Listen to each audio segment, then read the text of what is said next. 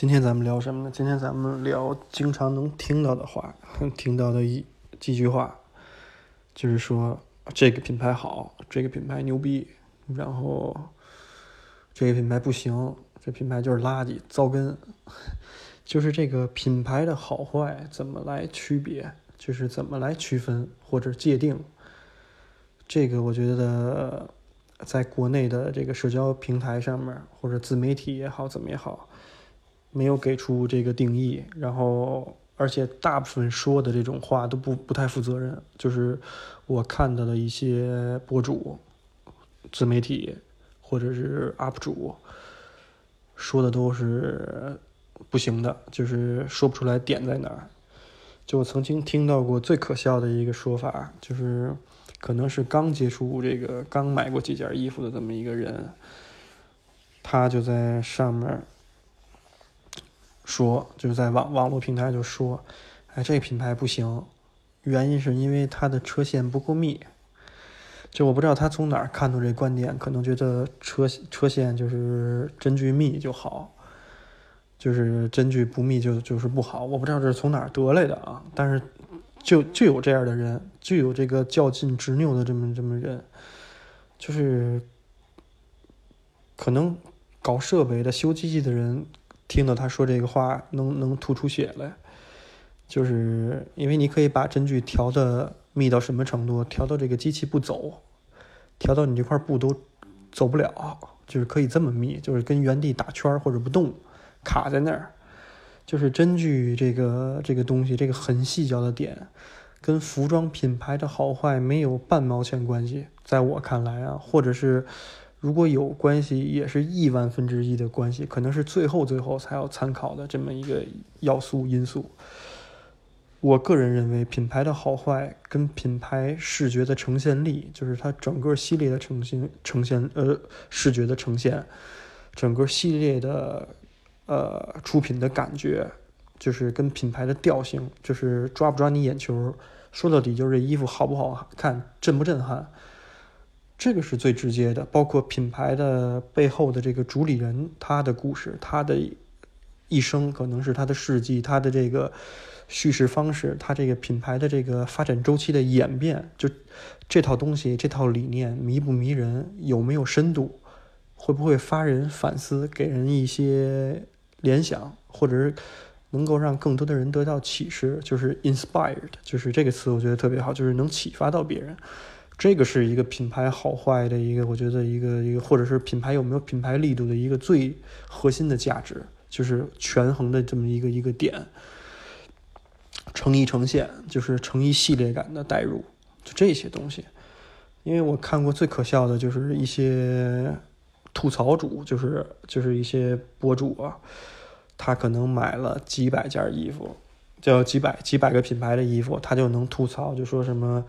像川久保玲啊，什么这些老牌的日本日本独立设计师品牌就不行，就是垃圾，就是糟根。人家日本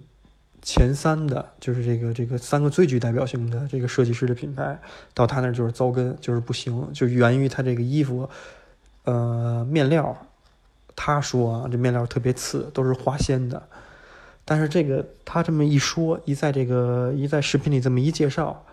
就证明了这个人完全不懂衣服，就是完全是个门外汉，可能都算不上的这么一连门都不知道在哪儿的这么这么一个外围人员，就是是外围人员。为什么这么说呢？就是面料的好坏不是以它是什么成分就能划分的，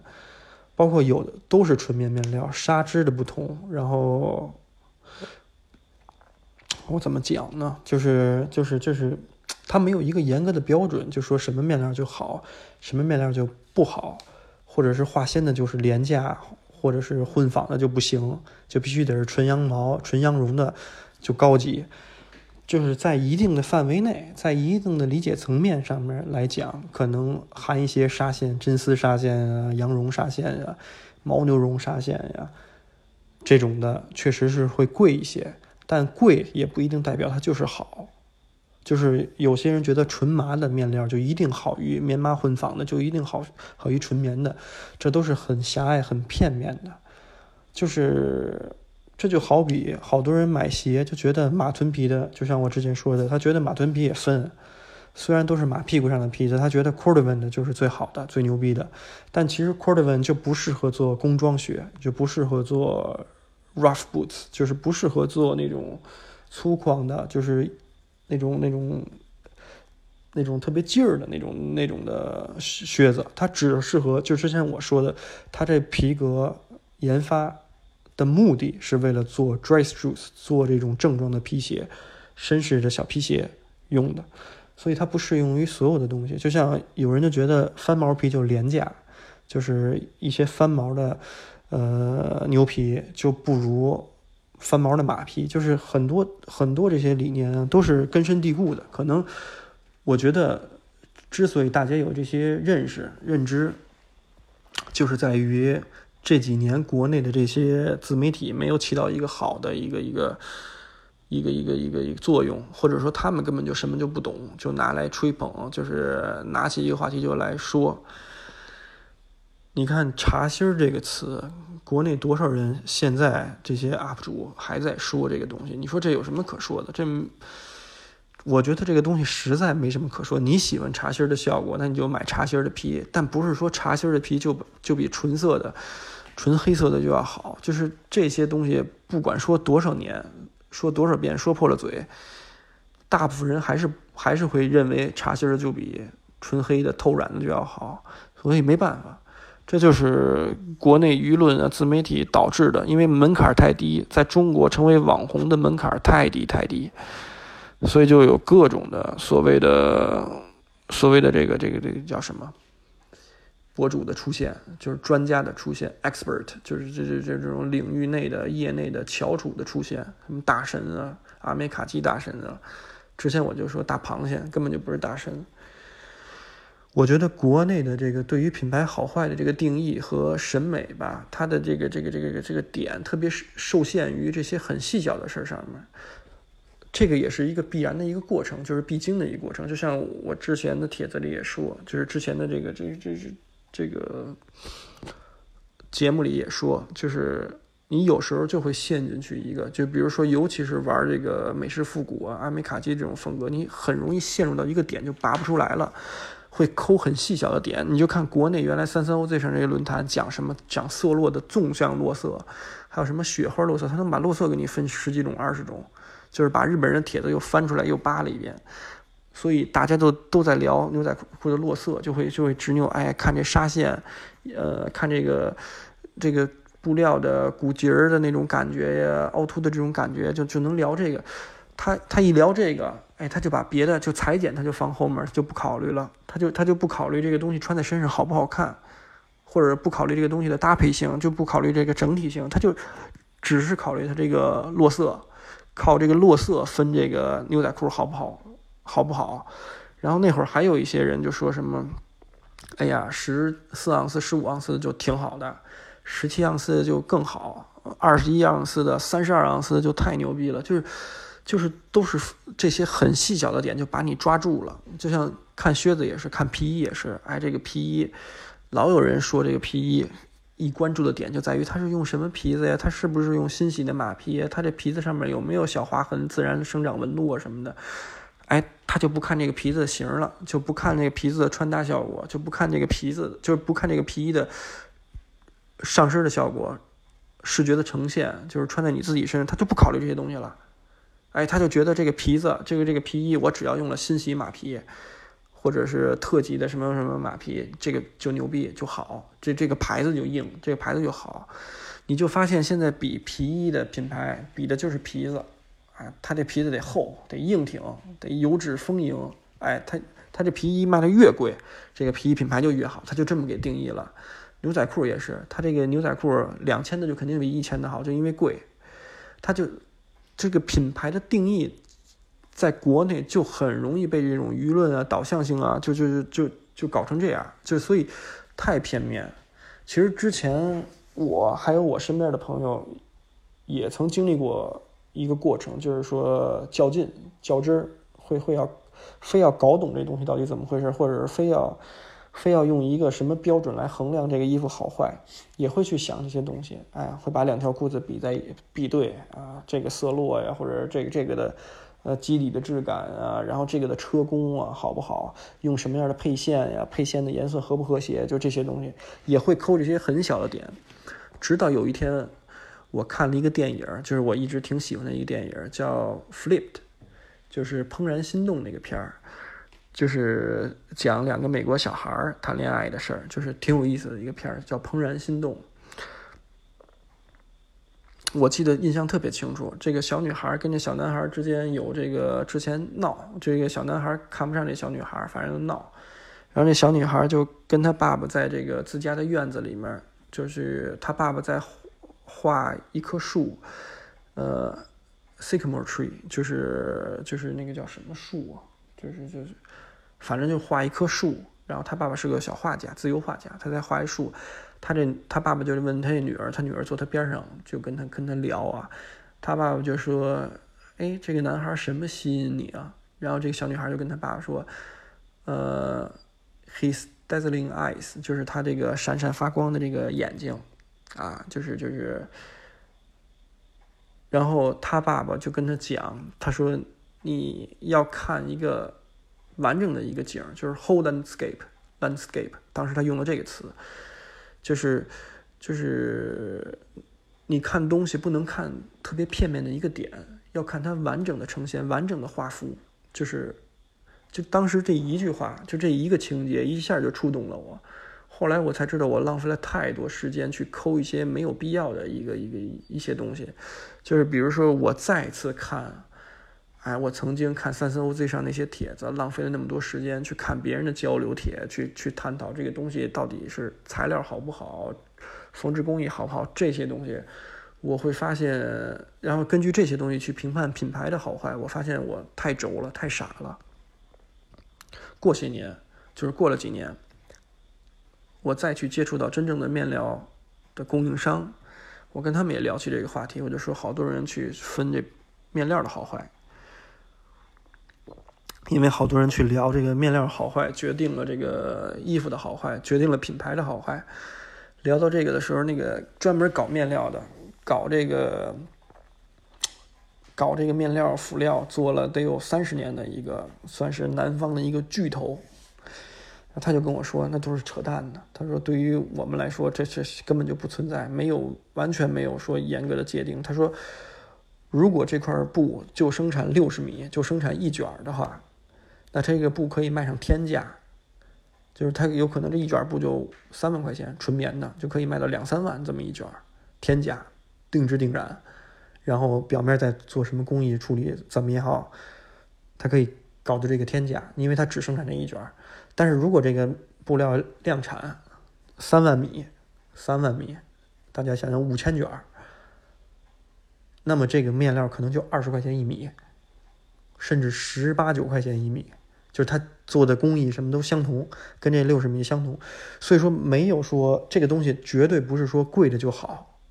只是看这个东西用在这个衣服上面，或者运动这个这个衣服它要展示的功能，它要呈现的效果合不合适，合适的就是好的。呃，之前呃这个是一个例子，我觉得他说的非常好，他就是我分享给大家也是，就是面料的好坏是。是没法有一个这样的区分，不是说贵的就好，便宜就不好，或者是因为材质的好坏决定面料的好坏，这是不存在吗？不存在的，导致的就是衣服的好坏不取决于面料的好坏，后面就直接就指向的就是品牌的好坏不决定于这个衣服它本身用的什么材料或者什么工艺来呈现，所以品牌的好坏跟这个其实是没有关没有直接关系的。我们再往后说，就是很多东西现在，你就看吧，网上自媒体上面，一旦他说他自己是专家，他好像给你讲，我一定给你讲清楚什么东西是好，什么东西不好，我能跟你说的，好像是那么回事似的，其实他都是瞎说，胡说八道。我为什么这么说？就我看了好多帖子啊，就是说他能分析出来，哎，这个用线就比那个用线好。之前我还看到一个特别可笑的帖子是什么呀？他介绍 Warehouse 大阪的这个牌子，我经营的、我代理的这个牌子，他就说 Warehouse 早期的牛王啊，就是炒上天的价格，就是这个什么牛王啊、酸化牛王啊什么的，就是就是就就叫什么吹的都不行了。他说现在的 Warehouse 越做越次，越做越次，就不如原来的那做的好。就是原来怎么他都能说出，是说什么用零号线缝啊，就是。呃，布料是酸化的、氧化的布料，然后五金件也都是有光板直接打的那种，就是特别古朴的什么乱七八糟。然后紫铜的那种旧化、氧化，然后皮牌也是怎么怎么着的。我告诉你他，我告诉你，就是说这个 Warehouse 这种的品牌，但凡活下来的，一直在活，越做越好的，就是市场越来越大的这些品牌，出的东西肯定是要越来越好的，品控肯定也是要越来越好的。他刚才说的几点，其实 Warehouse 在发家的时候用的面料、辅料、五金，就这些所有的这些东西，都是东东拼西凑出来的。现在人家都是定制定仿、开模自己做的，你说怎么可能说现在做的不如那会儿做的好？就那个人说的，就是特别奇怪啊！他就说啊，那会儿零号线什么几号线的，这个这个我我给他讲一个东西，他可能不能理解。咱们就说最普通的缝纫线，国内国产的性价比高的柳青这个牌的缝纫线，有二零二的制式，有四零二的制式，四零二的就是细一点，二零二就粗一点的。这俩价格是一样的，没有好坏之分，就是有的地儿用粗线，有的地儿用细线，对吧？他说的这个。Warehouse 这牛仔裤，早期牛仔裤用的粗线，其实就是这么道理。他可能手上这个，或者是这个工厂给他做的时候，手上斧头上有这个粗的线，在这一个机器，在一台设备上面，他就用的粗线缝了。他可能在换别的机器做别的工序的时候，就是细线，所以有这种对比差，有这种有这种对比，有这种效果的差差别。他把这件事儿当成这个品牌刻意用心在做的。其实根本就不是，是那会儿的条件所限制。就包括他说的酸化面料也是一样的，就是那会儿可能拿到手头有的这种面料都是放置了很久的，或者是别的工厂不用的。他没有自己开发的这个能力，在当时刚开始做这品牌的时候，他哪有那么大的资本，一下说做几千米的布料自己定制定仿的？他还没有市场渠道的时候，那会儿为什么裤子做的少啊？叫 sample，叫样品啊，就是因为做的少。他没有这个量的支撑，他如果能消化这么大的量，他干嘛不不做大货呀？为什么那会儿出的库存那么少啊？为什么到现在都不做几千条、三五千条这么做呀？因为消化不了，所以他那面料当时拿的就是现成的，某些品牌用的有点特色的面料，然后拿过来就这么着手就做了。包括五金也是光板的五金，什么紫铜氧化，什么七彩氧化，这都他妈纯放屁的事儿，就是都是现成的东西，因为不用开模，因为开不起模，说的简单点，开不起模，所以我就现成的 YKK 光板在做，皮盘也是，还有什么手手手手工什么印刷什么的，那是因为它没法量产啊，就这个东西。怎么说也说不透，就怎怎么给大家讲也讲不明白，就是大家还是信，好像他把这故事一编编的什么有头有尾的，哎，就他就是大神了，他就了解内部的这些叫叫什么资料了也好，怎么也好，就能当个大神了，阿美卡基大神，什么复古大神，你说这他妈叫什么呀？对吧？就是这是从头到尾，整个观念就是拧巴着的。然后他就说，早期的牛仔裤 Warehouse 就好，现在就不行。他分享品牌也是说，什么样的品牌他也抠的特细。他说：“你看，哎，这品牌走线致密，这个针距一厘米，他他竟然能说这个这个一厘米都十几针，我就没见过哪个成一厘米能到十几针的，七到九针已经相当了不起了，就是张嘴就来，好多事张嘴就来。大家就看啊，有的博主就上来就说牛仔裤的缩率能到百分之十。”就是他这个数据我都不知道，我做这么多年，就是我们接触的面料厂商，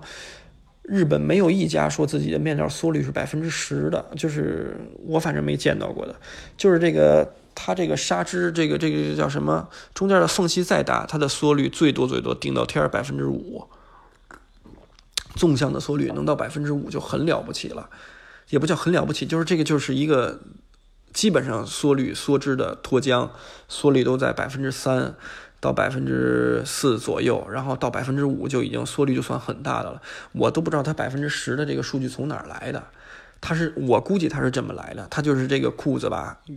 没脱缰的时候，牛仔裤没脱缰的时候，哎，他量了一裤长，拉直了裤长，然后他脱完缰了以后，他也没熨这裤子，等于说这裤子还皱皱巴巴的，然后他就直接就量了，那肯定缩短了呀，哎，他量这差距，哎，差个十厘米，缩率百分之十，他就是这么得出来的。就是这些人都没有大脑，都也不经过大脑思考，就自己就就想怎么来怎么来，就成网红了。然后他就去给你判断，说这个品牌哎就好，这个品牌就不行，就因为这些很细小的地儿上面，这品牌的布料缩率大，它就好，这牛仔裤就好。哎，就是我想表达这个观点是什么呀？就不要看这些东西，因为国内的大部分的你能看到的叫什么火的，或者它辐射面广的这些。所谓的阿美卡基博主，或者是美式复古的博主也好，说的东西都不对，或者是都是那种很不叫杀马特吧，但都是那种自己歪歪出来的东西。他们他们并不清楚这个东西到底是怎么回事他就拿出来说，就能评定一个品牌的好坏。什么能评定品牌的好坏？就是市场。说的最简单点，就是市场跟知名度。你说这个 Supreme 做的东西都是垃圾，就是不行，这品牌不行，那人家怎么能卖的这么好啊？对吧？就是你说川久保玲不行，川久保玲印个桃心儿，你到日本去看，没有疫情的时候，永远就是中国人去跟那儿抢，台湾的，不管是大陆的还是台湾的，呃，香港的，啊，中国人抢，其次是韩国人抢，对吧？你永远都有人抢，你说人东西不行，永远有人在抢。就是我举这个道理什么意意思？就是真正的几十年的积累沉淀，时间检验真理嘛。时时间经过时间沉淀的留下来的传播度高的品牌，肯定有它品牌的价值，跟它品牌的这个这个叫什么受众群体和它的吸引力、它的故事、它的它的呈现，就是真的不是像说哪个博主说的啊，我说这个牌子好，这牌子就好，我怎么着。每个人都有自己心中的好的品牌，适合自己的品牌，没必要听这些人说。大家理解我的点在哪儿吧？所以我今天想分享出来这件事儿，就是尽可能的去脱离，去去去跳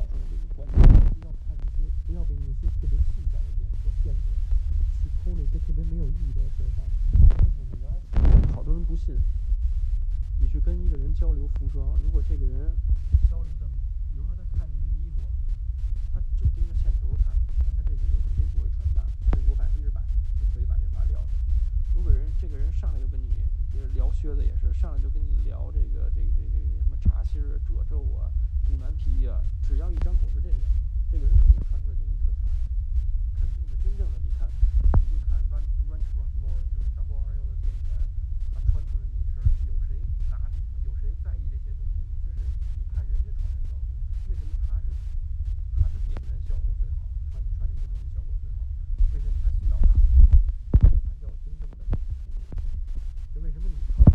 是一身都特别贵，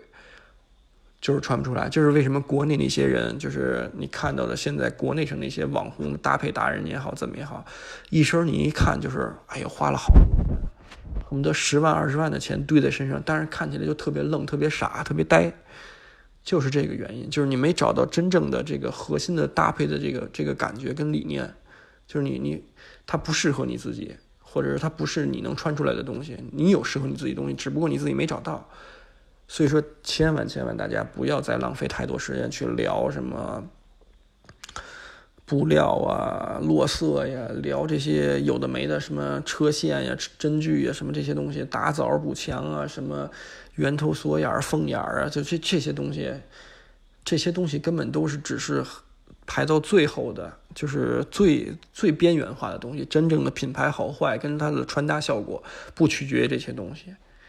啊，所以消费者，你不是从业人员，你只是消费者的话，你不考虑这些东西，或者是你最后相同的东西，就是相同的设计，相同的东西，你到最后再比这些很细小的点，先看这些东西好不好看，适不适合你自己。OK，这个就是今天想聊的。